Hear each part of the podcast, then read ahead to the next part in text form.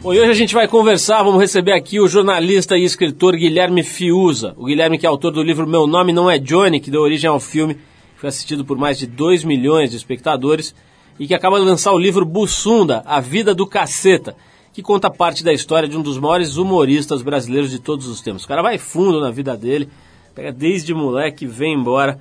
Bom, Guilherme Fiuza vem aqui para falar com a gente sobre os seus livros, sobre o Bussunda, sobre o João Estrela, seu primo e personagem central do Meu Nome Não É Johnny, sobre jornalismo na internet, drogas e um monte de coisa bem interessante. Ainda hoje a gente recorda trechos da entrevista que o ator Celton Mello concedeu pra gente em 2007, logo depois de filmar o Meu Nome Não É Johnny, onde ele viveu o próprio João Estrela. Mas a gente começa o programa com música e a última terça-feira, dia 18, marcou os 30 anos da morte precoce do cantor Ian Curtis. A gente marca a data com uma faixa memorável da banda dele. Vamos com Love Will Tear Us Apart e depois tem o Celton Mello falando com a gente aqui no trilho.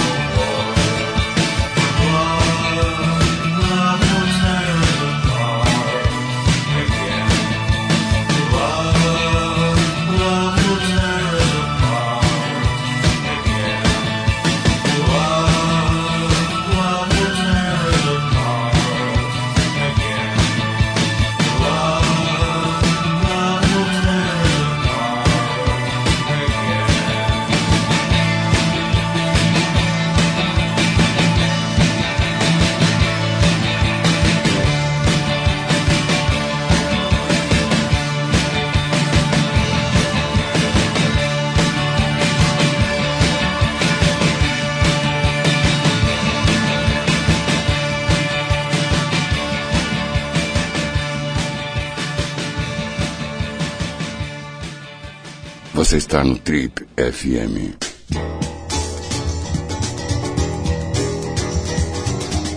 Estamos de volta, esse é o programa de rádio da revista Trip, o Trip FM. E a gente relembra agora a entrevista que a gente fez com o ator Celton Mello em 2007, logo depois dele fazer o filme Meu Nome Não É Johnny. Ele estrelou esse filme e viveu o próprio João Estrela, que era é, que é uma pessoa que é, deu origem, cuja história deu origem, contada pelo Guilherme Fiuja, deu origem ao filme. Vamos ouvir então Celton Mello, o ator Celton Mello. É, cara, o, o, Rio de Janeiro tá bem abandonado já há alguns anos, assim, Rosinha e Garotinho é, é brincadeira, né? E aí, é, eu não sei se isso diminuiria a violência. Eu sempre fico pensando, assim, que, que o álcool né, e o cigarro é vendido em qualquer esquina e é uma, é uma droga pesadaça. Eu fumo e é um vício do mal. O cigarro é um negócio bem, bem mal mesmo. E não sei até que ponto isso aí ajudaria, não, não tenho opinião formada, pra ser sincero. Tenho dúvidas. Ah, cara, dublei um monte de bicho louco, de desenho animado. Eu dublei o Charlie Brown uma época, que era. Ele falava meio assim, meio deprimidinho assim. Que, poxa, por que eu não posso ter uma vida normal como todo mundo? era uma carinha deprimido, assim, o Charlie Brown.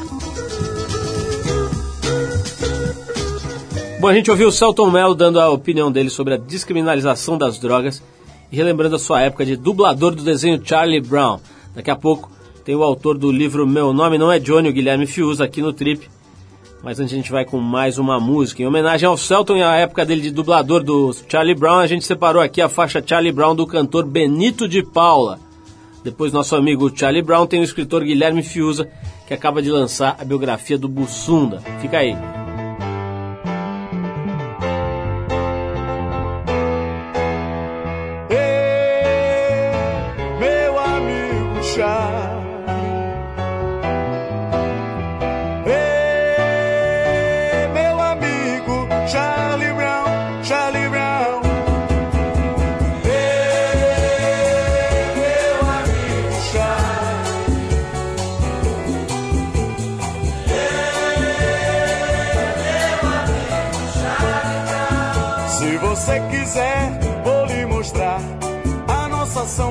Terra da garoa.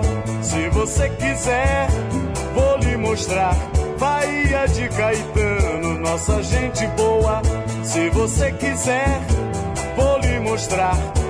A lebre mais bonita do Imperial. Se você quiser, vou lhe mostrar. Meu Rio de Janeiro e o nosso carnaval.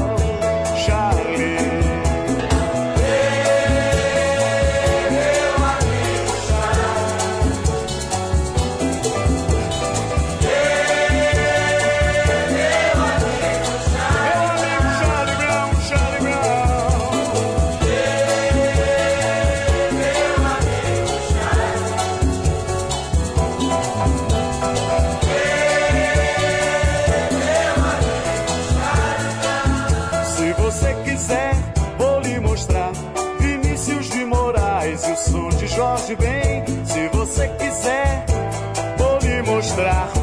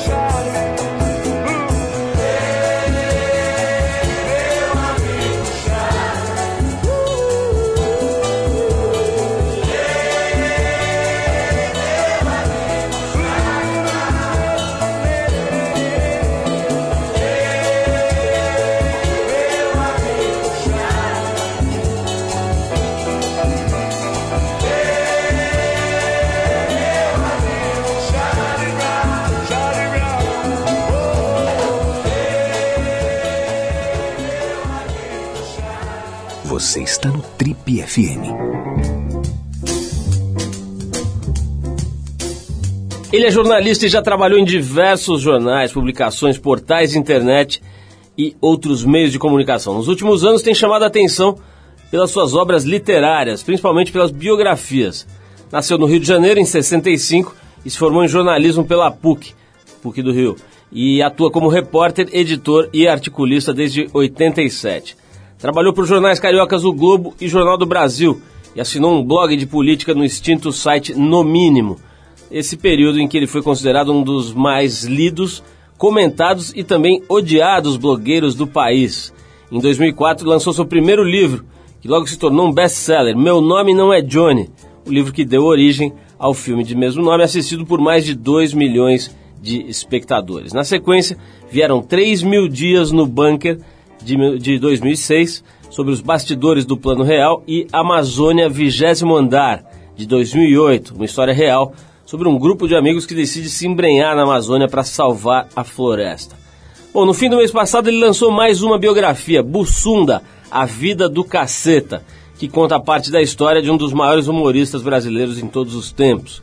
Estamos falando de Guilherme Fiuza, que participa no fim de maio do Festival da Mantiqueira, um evento literário promovido em parceria com a Prefeitura Municipal de São José dos Campos e a Secretaria de Estado da Cultura. Fiuza que é colunista da revista Época e articulista dos jornais O Globo, do jornal O Globo, está aqui com a gente. Guilherme, antes de mais nada, é um prazer te receber aqui.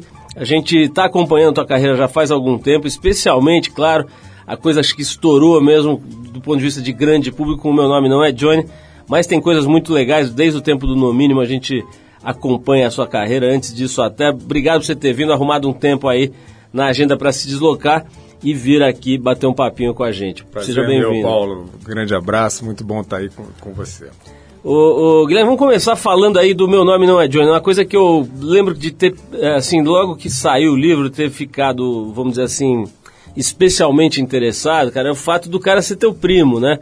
O João, como é que ele chama? João Guilherme Estrela, né? É. O João é teu primo, quer dizer, você contar uma história dessa, entrar na intimidade de uma figura que viveu aquele processo todo, já deve ser uma coisa meio complicada. Quando ele é um parente seu muito próximo, isso deve ganhar outros contornos, outras cores, etc. Eu queria que você contasse um pouquinho desse caso, né? Porque gerou a tua obra, que, como eu disse aqui no começo, provavelmente é a mais conhecida pelo público maior, né? Pelo, pelo grande público. Como é que foi essa história, cara, de sentar com o teu primo e contar a história dele? Foi interessante porque, quer dizer, tinha é, é, de um lado é, a vantagem de, de saber né, coisas, é, por exemplo, o pai dele, né, que eu conheci, que acho que é uma figura muito importante na história, porque eu, acho que é o cara que é, vacina ele é, a favor de, de, de, viver uma vida livre e, e, é um cara que ensina o gosto da, da liberdade para ele que depois ele vai transformar no, em transgressão em tudo que ele faz, né, que, que ele veio a fazer. Mas por outro lado, o João seguiu um caminho que todo mundo ficou sabendo, um caminho pesado, né? E isso nos afastou completamente, ficamos bem distantes. E ele se tornou uma figura conhecida da, da boemia carioca. E muita gente sabia dessa história. Né? Sabia que ele tinha sido traficante, que ele tinha sido preso. Só não sabia a dimensão do negócio. Né? Então, eu fui me aproximar para contar essa história. E, e, e para poder contar de uma forma profissional, né, sem haver promiscuidade, né, é, mostrando para ele que eu não aliviaria é, a, as bar barbaridades que ele cometeu por conta do laço de parentesco, né, eu tive que começar fazendo um contrato. Então, o primeiro passo foi um contrato com a editora Record, né, em que ficava muito claro que não haveria nenhuma, nenhum favorecimento, nenhuma promiscuidade, nenhuma possibilidade de, de, de intervenção dele na, na, na, história. Né? A gente contaria a história real, com todo o estigma, com todo o drama, com toda a dor é, que, que fizesse parte dessa história. Então foi uma, é, é, na verdade, a minha, em termos de trabalho, a minha abordagem foi o menos é, é, amistosa possível, né? Assim, não tinha nenhum lance de parentesco envolvido no trabalho em si, né? Ajudou nessa parte de conhecer as origens da, da figura. Guilherme, é, ainda sobre o Meu Nome Não É Johnny, né? é, foi um filme muito bem sucedido, né? Quer dizer, ainda está aí rendendo frutos, passando na televisão, ainda recentemente eu vi na TV e é um bom filme, na minha opinião, mas eu quero saber do autor do livro, né? Porque geralmente a gente já, já entrevistei muita gente aí que teve suas obras transformadas em filmes e você ouve de tudo, né? Tem gente que fica frustradíssima, tem gente que não quer assistir, e tem gente que acha que, a- que o filme ficou melhor ainda do que o trabalho. Como é que foi a tua sensação antes de, eh, depois de ver o filme concluído, ver o filme na tela? Paulo, eu acho que é, poderiam sair alguns filmes do livro, né? Saiu um filme possível, né? até porque essa adaptação de, de literatura para cinema é uma coisa dolorosa e eu senti na pele, para mim e para a galera do, do cinema, né? Porque são 300 e tantas páginas para transformar em duas horas. Todo mundo era muito animado com a estrutura narrativa, então queriam muito transpor ali eh, como estava, que histórias que a gente vai jogar fora, não sei o quê. E foi um processo impossível, essa coisa mais, mais literal. E o Mauro Lima, que é o diretor do filme, foi um cara que entrou e, e falou: não, gente, vamos começar do zero, joga fora. É, então ele leu, se impregnou de um espírito e começou a fazer um roteiro é, não respeitando tanto assim a estrutura exata do livro, que eu acho que foi uma boa. E acho que saiu um filme é, que não é um, um carbono é, do livro em termos do caminho narrativo exatamente, mas que é o mais fiel que apareceu em todos os tratamentos de roteiro, porque ele tinha o espírito, né? Aquela mistura de adrenalina com, com humor tal. O Mauro Lima pegou isso muito bem. É, acho então que resultou um filme mu- muito fiel ao livro, né? o que não deixa de. de é, o autor fica com, com um certo gosto assim de, de, de quero mais né? sobre uma série de coisas que, que não passam para lá. Então, o, o filme do Mauro, que deu 2 milhões de pessoas, eu não sei se um filme. O Mauro optou por um filme ágil, né? pop. Eu acho que o Johnny é um filme bem pop, assim, o Celton, eh, interpretação espetacular. E, mas eles são muito modernos, eu acho eh, rápidos, é um espírito, né, joga ali o charme, diálogos rápidos, não sei o quê. É- é, teria uma possibilidade de ser um filme mais denso, porque o livro é muito denso, tem mergulhos psicológicos, né, tem momentos em que o livro é totalmente dentro da cabeça do personagem, e isso esse filme não pôde pegar. O Mauro até se ressente um pouquinho dessa impossibilidade. Agora, eu não sei os caras entendem de, de, de, de linguagem de mensagem. Eu não sei se um filme um pouco mais denso, para um assunto que já tem um certo peso, que é drogas e tal, né, eu também não sei se o público aceitaria tão bem. Né? Eu queria saber a tua opinião, aliás, eh, já que você mencionou aqui essa palavra, Guilherme, sobre esse assunto drogas, né? Tá de novo aí no centro das discussões, né? Movimentações para mexer com a legislação, etc. Queria saber a tua opinião e vou querer falar do Bussunda, obviamente, aqui. Você acabou de pesquisar um tempão sobre ele de lançar o livro, a gente quer saber. Mas vou fazer um break aqui pra gente ouvir uma das bandas norte-americanas mais representativas do funk da década de 70. A gente tá falando da banda War. A faixa é Outlaw. E depois a gente volta com o escritor, o autor do livro Meu Nome Não É Johnny, o Guilherme Fiuza, que acaba de lançar um livro sobre o Bussunda, essa figuraça morreu precocemente aí, o humorista Bussunda. Vamos conversar com o Guilherme mais um pouquinho, mas antes a gente vai pro funk do War com Outlaw. Vamos lá.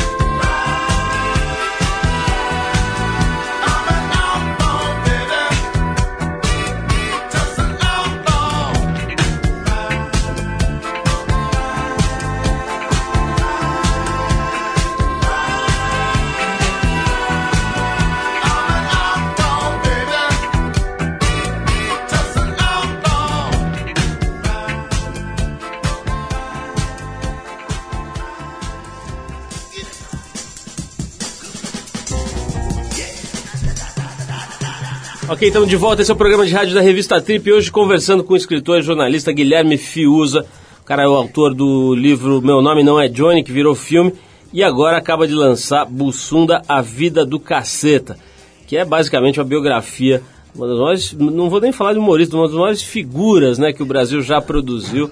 Um cara que assume o apelido Bussunda não precisa falar mais nada, né? Antes, antes da gente falar do Bussunda, que, enfim, um- algo que está bem quente aí para você, você acabou de lançar o livro, eu queria falar um pouquinho sobre essa história toda aí da internet, da tecnologia, das redes sociais. A gente estava batendo um papo aqui no intervalo e você me disse, por exemplo, que você não está no Twitter, né? Mas ao mesmo tempo é um blogueiro há muitos anos, né? Participou de um, de um site importante, né? Que talvez tenha sido uma das grandes iniciativas no sentido de mostrar a força da internet como multiplicadora de opiniões foi o site No Mínimo, né? Juntou uma turma de jornalistas e que começaram a emitir suas opiniões, abriram um espaço próprio ali para divulgar os seus pensamentos. É, como é que é, cara? Como é que é? Você não está no Twitter, está no blog? Como é que isso isso está compondo aí na tua vida né, esse- essas ferramentas eh, digitais? Como é, que- como é que isso está sendo aí para você?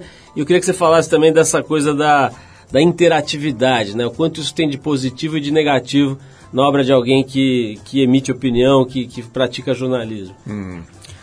O Paulo tinha um, um editor meu, Marcos Sacorreia, na época do Nomínio, foi editor também do, do Jornal do Brasil nos bons tempos, que ele dizia, é, é, sempre, quando estava um grupo de pessoas, ele, ele virava para mim e dizia assim, pô, esse cara é do contra. Esse cara é do contra. Né? Assim, tudo que né, a- o senso comum, as opiniões convergiam para um lado, em geral, eu tinha uma outra opinião. Só que eu acho que eu nunca fui do contra. Eu sempre tive não sei se por virtude ou por defeito, uma maneira de ver o que a maioria às vezes não está vendo, às vezes é óbvio, às vezes não é. Sempre escrevi assim, então sempre tive umas opiniões que, que movimentavam muito o, o debate, né? E escrevi artigos e tal, e quando veio a internet, eu, eu comecei a fazer isso e isso acabou virando um blog, que até hoje eu não, não me sinto um bom blogueiro, às vezes meu, meu texto não tem link nenhum, às vezes não tem foto, então um troço meio dinossauro, assim. Mas o fato é que é, muita gente gosta, muita gente lê, e o que eu fiz ali, desde o No Mínimo e hoje na, na, na revista Época, Época Online, é, é- foi uma experiência que- de, de liberalismo radical, né? Porque eu acho que a internet é rua, né? Isso é uma coisa muito legal e muito saudável. Quando você bota a tua cara ali, é no- você não está protegido como você está até no rádio você está, na televisão você está, no jornal, não sei o quê. Na internet não. E isso é muito bom, porque eu acho que durante muito tempo o consumo de notícias, de noticiário, de mídia foi legal, mas o público ficava meio carente de falar também. O cara que consome informação, notícia e entretenimento, ele também quer, quer responder, ele também quer dizer coisas, né? E a internet é muito legal por isso. Você lê comentários em blogs e tal, você aprende demais, eu aprendo demais. Então, agora, aquilo é rua. Então entra, entra cara mal intencionado, entra cara que quer te derrubar, entra cara que quer te difamar. E eu fiz uma experiência radical, que eu não sei se alguém já fez, que foi liberar tudo. Então, assim, eu passei por coisas do tipo. O cara construir uma tese inteiramente mentirosa a meu respeito. Tipo assim, esse cara é vendido, esse cara está a soldo de não sei quem e tal, umas coisas até bem construídas e verossímeis. Os caras botavam lá e eu deixava. E, e isso é, é, gerava, quer dizer, algumas pessoas é, acreditavam naquele negócio e tal, mas eu seguia fazendo as minhas coisas, escrevendo sobre os meus assuntos. E no final das contas, acho que a média das pessoas ia entendendo quem eu re- realmente era, né? E, e isso eu segui até hoje, no- na, na época, eu procuro, né? a não ser aqueles caras que, que escrevem só lixo, assim, né? Palavrão, parará, parará. eu deixo passar palavrão também, mas o cara que não está dizendo nada, aí, aí é, é ser limpo, senão fica impossível. Mas passa de tudo. Então, assim, é- é, nessa parte de política, por exemplo, tem uma galera que me detesta, né? Tem uma galera que, em geral, está contra o que eu estou dizendo, né? escrevem barbaridades a meu respeito. E, e como eu publico tudo, eu hoje acho que tem uma relação legal com esses caras também. Né? Apesar da gente divergir muito, eu reconheço neles, muitas vezes, um pensamento interessante. Né? E eles reconhecem em mim também um cara democrático que, eh, que interage com eles, né? Então, é, tá, tá, não sei onde isso vai parar. Mas você tá me- me dizendo que você não, não lê esses comentários ou não entra nesses Não. comentários. Como é que funciona isso? Eu leio sempre, mas eu nunca entro na área de comentários, né? Ah, tá. Vocês não se manifestam ali. É, no manifesto ali, isso não é uma, um lance de superioridade ou de botar uma distância. Ao contrário, quando eu comecei a fazer blog, eu tinha sempre a sensação de que, bom, eu já sou o dono do espaço, né? A, a- a- a minha palavra escrita no, no, no post, ela vai ser sempre mais forte do que os comentários que estão entrando ali. Se eu ainda responder ao cara, um pouco com essa ansiedade que muitas vezes você tem de se explicar, né? Não, não foi isso que eu quis dizer, não, não é isso que você, você não está certo, não é bem isso e tal. Eu pensei, pô, isso vai ser uma coisa mesquinha e um pouco covarde, porque eu vou vou estar sempre refutando os caras. Então deixa eles ali naquela área terem liberdade e prevalecerem, né? Então, eu acho que tem uma coisa até mais fértil, porque os caras não ficam falando comigo ali. Eles se referem a mim, mas eles ficam debatendo entre si, debates às vezes muito legais, de, de alto nível. Estou gostando assim.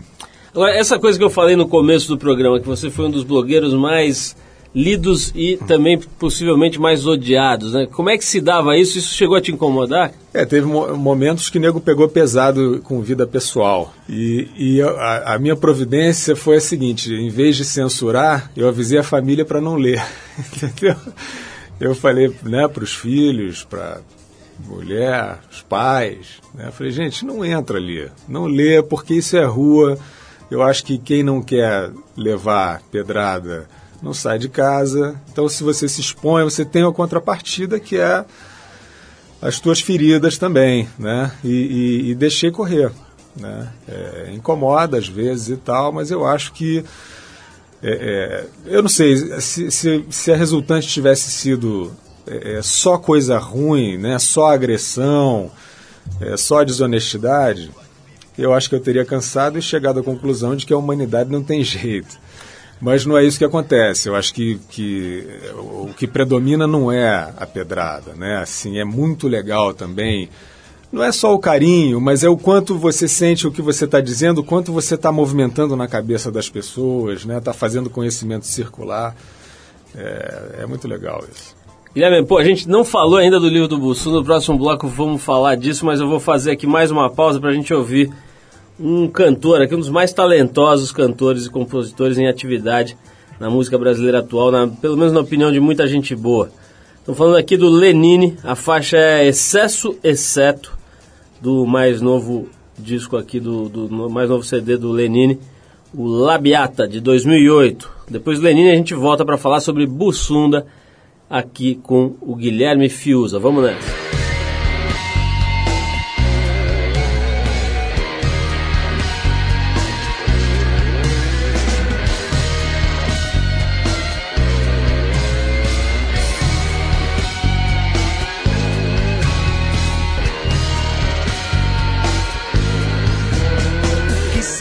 Se abre aberto, se aproxima perto, pra esvaziar o já deserto.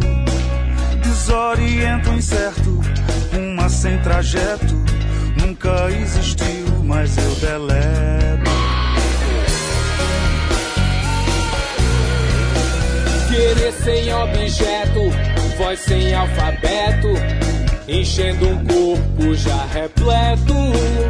Excesso, exceto, etc e tudo o resto, do chão ao céu, da boca ao reto. Eu só eu, no meu vazio, se não morreu, nem existiu. Só eu só, no meu pavio, futuro pó que me pariu.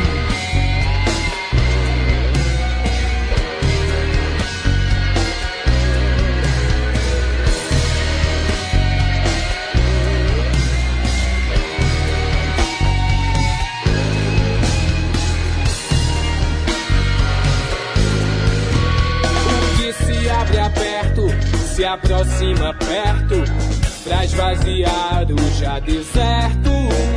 Desorienta o incerto, uma sem trajeto, nunca existiu, mas eu deleto. Eu só eu, meu vazio. Se não morreu,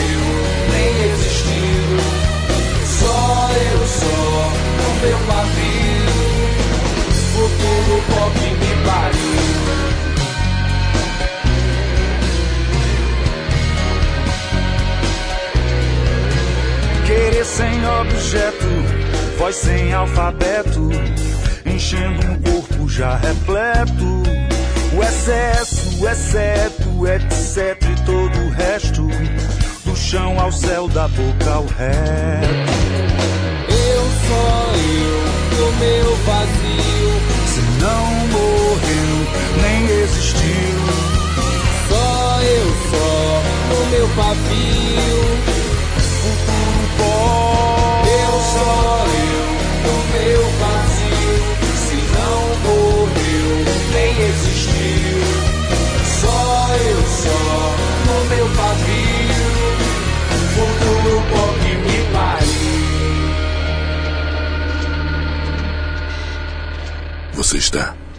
Trip FM. Oh, baby.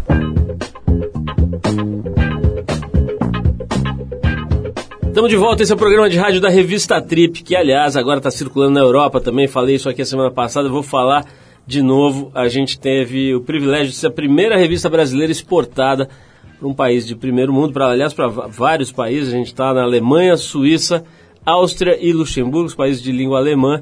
Uma edição toda em alemão e foi lançada com 100 mil exemplares e tal. Estamos felizes aí com essa história. Mas hoje o papo aqui com Guilherme Fiuza, jornalista e escritor, que acabou de lançar um livro, uma biografia, né, sobre o Bussunda, essa figura clássica aí que teve essa morte prematura e que teve uma vida muito divertida, muito produtiva. O livro se chama Bussunda, A Vida do Caceta, contando aí parte da história da, acho que é a história toda, né, da vida de um dos maiores humoristas brasileiros. O, o Guilherme, como é que foi fazer esse livro aí, cara? Primeiro, assim, a iniciativa, porque a hora que você vê esse livro, você fala assim, porra, como é que não fizeram antes, né? Uma vida tão conhecida, tão admirada, aí uma história tão conhecida que não foi contada desse jeito, né? Quer dizer, como é que foi a ideia de ir atrás da biografia do Bussunda? É, eu pensei exatamente isso que você falou agora, né? É, é, pô, é uma, é uma figuraça, né? Um cara errado que deu certo, não sei o quê. É uma grande história, né? Não tem dúvida. E eu, eu já sabia que, que a personalidade dele, que ele era um cara, por exemplo, consistente em termos intelectuais, né? Eu sabia disso. Que ele era um cara humanamente muito interessante, generoso, grande pai de família, ao mesmo tempo sempre tendo sido um pirata, né? Danado. Então eu sabia que era uma figura bem especial. Mas eu pensei exatamente isso que você falou. Pô, é, é tão óbvio, né? Que e eu nunca fui ligado aos cacetas, nunca fui. é, outros jornalistas estiveram muito mais próximos na cobertura do trabalho deles. Mas eu, eu venho contando histórias aí, né? Já tinha contado algumas e pensei, pô, é uma boa história e, e, e fui fazer contato primeiro com o Sérgio Besserman, irmão mais velho do Bussunda, que é um grande economista, foi presidente do IBGE. É, e falei com, com o Sérgio alguns meses depois da morte do Bussunda, muito humildemente assim, e o Sérgio recebeu muito bem a ideia, que já foi para mim uma surpresa, que eu achei que talvez a família não quisesse mexer nisso. E aí o Sérgio me levou a um papo com o Marcelo Madureira, né, que é, que é muito próximo, foi colega dele no BNDES, inclusive. Marcelo Madureira, engenheiro e que trabalhou como economista no BNDES, tem toda essa outra faceta desses caras, né? E, e dali para um, papo com o grupo e, para minha surpresa, não só ninguém tinha procurado, como eles mesmos não tinham um projeto. Estavam ainda um pouco é, tontos né, com, com aquela perda. E aí a gente começou a conversar e, e, e acabei é, chegando né, aí a, a, ao privilégio, eu digo, de, de escrever a vida do Bussunda. Guilherme, não, obviamente não vai dar pra gente dissecar aí o, o- a biografia que pô, pra você levou 400 páginas, né? E 80 horas, você falou de gravações, é isso? É, mais, mais que isso até, um pouquinho. Ô, mas assim, eu quero te soltar algumas perguntas aí pra ver o que que vem. Por exemplo, como é que era o, o assunto gordura na vida do, do Bussum, né? Você, você abordou esse assunto, quer dizer, como é que era? Tem essa história né, do gordo engraçado, né? Quer dizer, muita gente diz que é uma espécie de construção de uma- um mecanismo de defesa e tal. Como é que era esse aspecto de- dele com o corpo dele, cara? Pois é, o curioso é que o Bussunda, é, é, na primeira infância dele, depois que ele nasceu, ele era uma- um, um bebê frágil. né? O Bussunda era um bebê frágil, pre- preocupou os pais, ele teve que ter uma superalimentação na primeira infância. Mesmo assim, era esquálido, era muito magro. Até o começo da adolescência era um magrelo, chamado de Viet Cong pelos, pelos irmãos. Né? E, e aí depois começou a engordar também sem nenhuma. eu- o pai dele tentou mil tratamentos, nada deu certo, começou a engordar porque acho que era o gene mesmo dele, virar gordo. E era um cara muito tímido e, como você falou, eu acho que se escondeu um pouco atrás dessa figura feia. Né? Nunca aceitou tratamento ortodôntico, né? Deixou o dentão para fora ali, deixou o cabelo crescer, a barriga de uma maneira escrota, como ele mesmo dizia, um gordo escroto, né? aquele negócio todo né, cheio de banho, assumiu aquele personagem sujo, inclusive, né, que não tomava banho. O próprio Hélio Della Penha fala, pô, a primeira vez que eu vi a figura do Bussunda na praia de Ipanema era um troço realmente asqueroso, né, e tal. E ele assumiu esse, esse personagem, era um cara que tinha um humor muito afiado, muita rapidez. Então, como você mesmo falou, ele era um cara que se auto-sacaneava antes de alguém eh, chegar com os pontos fracos dele, que era uma forma de, de se defender, mas era um cara muito rápido no gatilho também para pegar os defeitos dos outros. Então também não era muito prudente você sacanear o Bussunda, porque eh, você ia tomar uma forte de volta, né? E, e, mas ele, no fundo, eh, sempre foi um cara tímido, mesmo depois do sucesso de estar nas histriônico, nas câmeras de, de TV. Ele era um cara que tendia ao isolamento, era um cara pacato. E isso foi muito difícil na, na adolescência e juventude. Né? Assim, ele, ele teve uma namorada durante um, um bom tempo. é, e depois ficou um bom tempo sozinho até conhecer a Angélica, que foi com quem ele se casou. Né? E, e- e também teve muita dificuldade para conquistá-la, porque ele se sentia seduzindo, mas ela nem percebia, né? como acontece muito com os tímidos. Né? E aí ele fez a tal música, Mãe é Mãe, né? Mãe é mãe, paca é paca, mulher não, mulher é tudo vaca, né? Que deu uma brigalhada com os feministas, com boa parte da sociedade, né? Aquele negócio aparentemente ofensivo. Mas aquilo era uma piada com o machismo, né? Eles têm essa sofisticação. E no fundo era uma- um desabafo de um cara com dor de cotovelo, né? Que tinha levado um pé na bunda, sem a mulher nem saber que estava dando um, um pé na bunda. E o registro engraçado é que a Angélica ficou sabendo que a música era para ela e aí prestou atenção nele, já curtia um pouco ele e acabaram se casando. Jane, a gente estava falando aqui sobre o Meu Nome Não É Johnny, né? E eu disse que eu queria saber a tua opinião sobre a política brasileira com relação às drogas, né? A gente está agora aí, o Fernando Henrique até está puxando o- a volta do debate. Tem, nós tivemos aqui recentemente um deputado federal, o Paulo Teixeira, que está trabalhando com esse assunto no Congresso, etc. O que você acha, cara? Você tende a achar que a, a liberalização ou a, ou a, a discrimina- descriminalização das drogas é o melhor caminho? Ou você acha que tem que eh, manter esse modelo de repressão? Como é que é a tua visão? É, Paulo, porque eu acho que a gente vive uma hipocrisia, é, é, sem querer, né? A gente vive uma hipocrisia ou um engano, que é misturar a questão da saúde com a questão da segurança pública. Pô, esses temas não são o mesmo tema, né? Vamos prestar atenção nisso. E não é por ser do contra, porque eu acho que é uma questão de bom senso, né? Então, a- a- até o dia em que você, para discutir um cara de 16 anos, né, que está cheirando pó, né, se você misturar com essa discussão né, a questão do cara que está com o fuzil na boca de fumo, aterrorizando as pessoas, você não vai resolver nenhum problema nem o outro. né. Por acaso esses problemas se encontraram. Então, realmente, os problemas se encontraram por causa da proibição da droga. Né? Eu não sei, quer dizer, é difícil, liberar é difícil, né? É, é, é, liberar de que forma? Esse é um dos assuntos mais enguiçados do mundo, né? Assim, ninguém sabe muito o que fazer e é bem verdade que tem uma indústria a, a banda corrupta da polícia, por exemplo, de certos políticos que lucra muito alto extorquindo os bandidos. Né? É um tema complicadíssimo. A minha proposta, para tentar resumir, é o seguinte: liberando ou não, é fundamental que não se trate o usuário de drogas como um bandido. Né? É fundamental que se resista a esse lema covarde de dizer que o usuário de drogas financia violência, porque sim, o mercado faz ele financiar, mas é uma contingência, é uma circunstância, e muitas vezes o cara que está usando drogas não tem recursos, não tem força, não tem equilíbrio para tomar essa decisão. Não, não vou né, fumar maconha porque o cara vai dar um tiro de fuzil. Às vezes o cara está perdido, o cara está sofrendo, o cara está sozinho. Né? Você tem que trazer esses caras para perto e não isolá-los. Né? Então, eu estava pensando aqui, você é um cara que está ligado ao assunto política como jornalista. Estou vendo aqui, eu não sabia, mas você já trabalhou até com assessoria política também, é isso mesmo? Né? É, um pouquinho, assim, fiz. Não assessoria de imprensa, né? Dei uns palpites aí. É, dar palpite eu sou bom.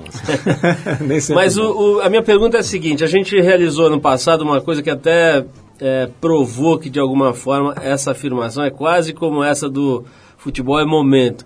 Mas tem essa ideia, essa noção de que a política não interessa à juventude. A gente fez um evento ano passado que de uma- alguma forma mo- mostrou o contrário. A gente fez um festival de política num domingão de sol e encheu uma casa noturna, né, uma casa noturna durante o dia com gente a fim de discutir política, molecada em geral. É, boa parte da, da turma ali devia ter entre 20 e 30 anos. É, mas, de qualquer maneira, existe essa, essa sensação de que a política é um tema para o qual a moçada é refratária, não gosta, quer ficar longe, né? É, se- primeiro, eu queria saber se você tem essa sensação e, segundo, qual é a razão é, é, disso acontecer, né? Da, da galera mais jovem ter uma certa repulsa à política. É porque política é muito chato, né? Política é muito chato. Já fui editor de política e tal. O dia a dia da política, o Congresso Nacional, as questões de governo, elas são chatas, né? Quer dizer, por isso eu não acredito que você tenha que entender exatamente o processo inteiro para você ter uma boa participação. Por isso que os representantes estão lá. Né? Só que eu acho que hoje existe uma, uma distância enorme né, entre um deputado, um presidente, não sei o que, e a opinião pública. E, e fica chato mesmo acompanhar. Você vê agora essa, essa, campanha da ficha limpa, né? Do- dos candidatos ficha limpa, que não podem ter sido condenados e tal, isso foi uma coisa que arrebatou as pessoas. Né? Você, Pô, tá aí uma coisa que pode eh, renovar.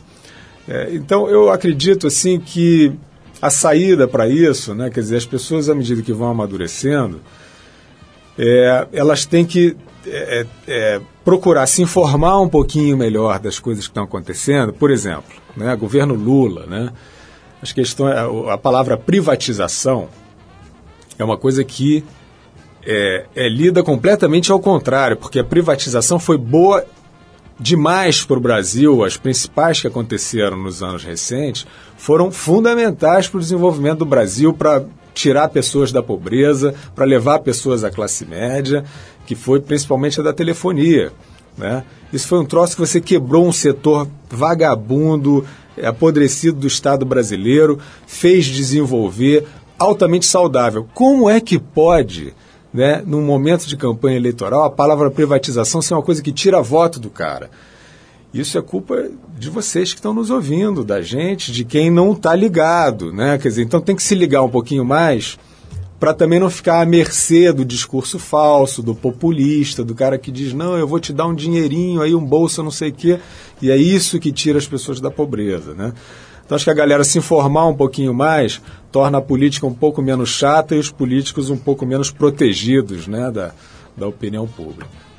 Guilherme, eu quero te agradecer muito a presença aqui. Quero recomendar às pessoas que deem uma olhada, que vão às livrarias para dar uma sacada no Bussunda, A Vida do Caceta. Os outros livros também estão à venda, né? Então. Guilherme, meu nome não é Johnny. O 300 mil dias no bunker, sobre os bastidores do Plano Real. E Amazônia, 20 andar de 2008. Guilherme também está na revista Época. Toda semana está lá, Guilherme? É quinzenal. Quinzenal Coluna quinzenal. é. e é, também no, no, no Globo e no blog lá no site da época. Guilherme, brigadíssimo aí, parabéns pela tua trajetória toda.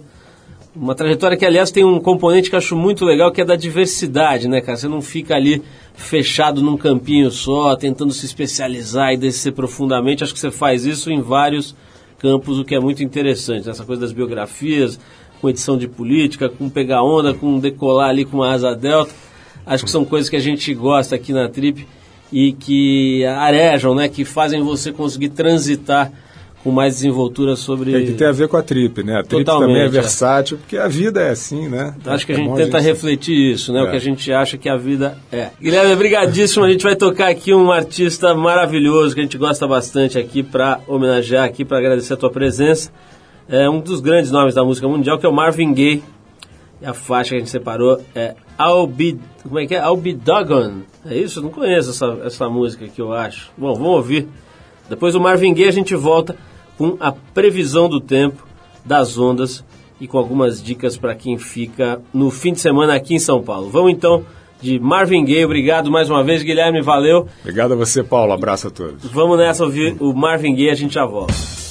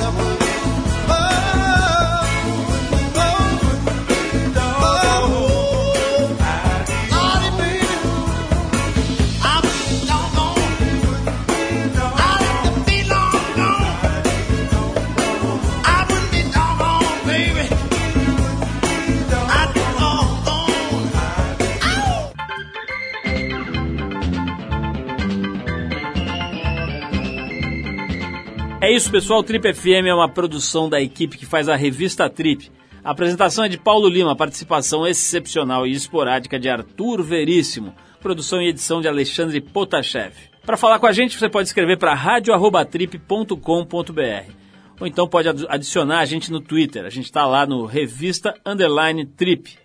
Para quem perdeu o programa, quer ouvir de novo, quer ouvir numa hora especial, ou mesmo quer conhecer melhor nosso trabalho, vai lá no trip.com.br, você vai ver tudo, inclusive dezenas, centenas de gravações desse nosso programa que completa 25 anos agora e que estão lá disponíveis para você ouvir no seu computador, no seu tocador de MP3, a hora que quiser, do jeito que quiser.